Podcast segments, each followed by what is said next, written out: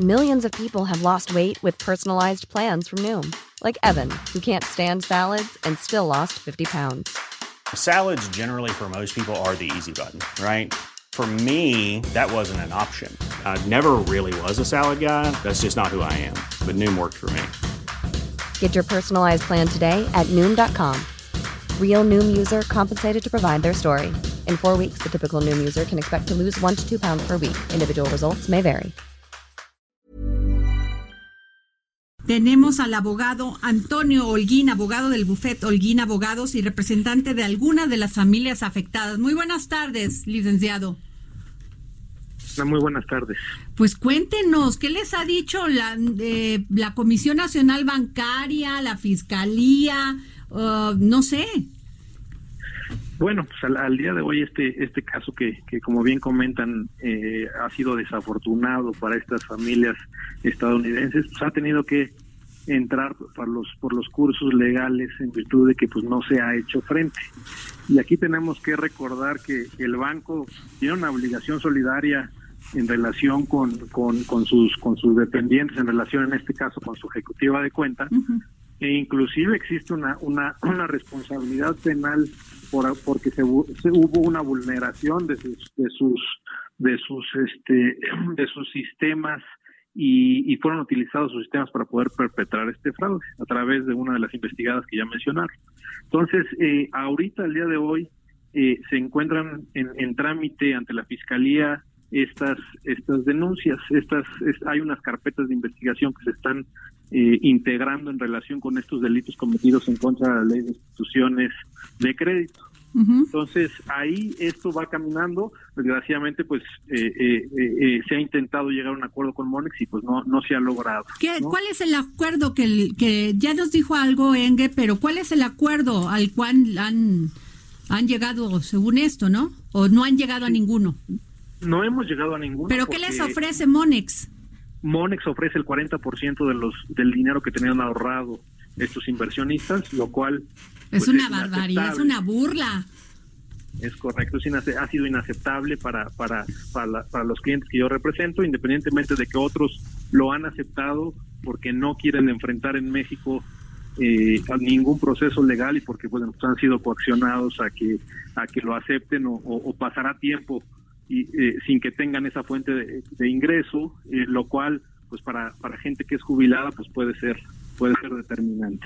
Licenciado, entiendo que, por ejemplo, en alguna de las reuniones eh, con los abogados de Monex, les prometieron algunas citas en donde ya les iban a dar una propuesta formal de cuánto les estarían entregando y, sin embargo, nunca llegó.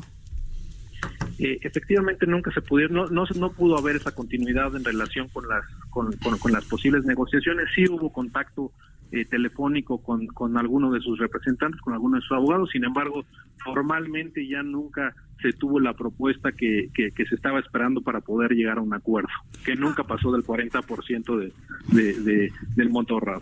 Ahora, ¿es legal y en qué posición dejan a México, por ejemplo, el hecho de que eh, en este caso una institución financiera les haga firmar algunos contratos de confidencialidad a aquellas personas que han aceptado una merma de los ahorros que tenían inicialmente? Eso se llama extorsión, ¿no? Eso se llama extorsión aquí en China, don José. Y, robo también de pasadita. Es francamente robo. ¿Cómo lo calificamos, licenciado?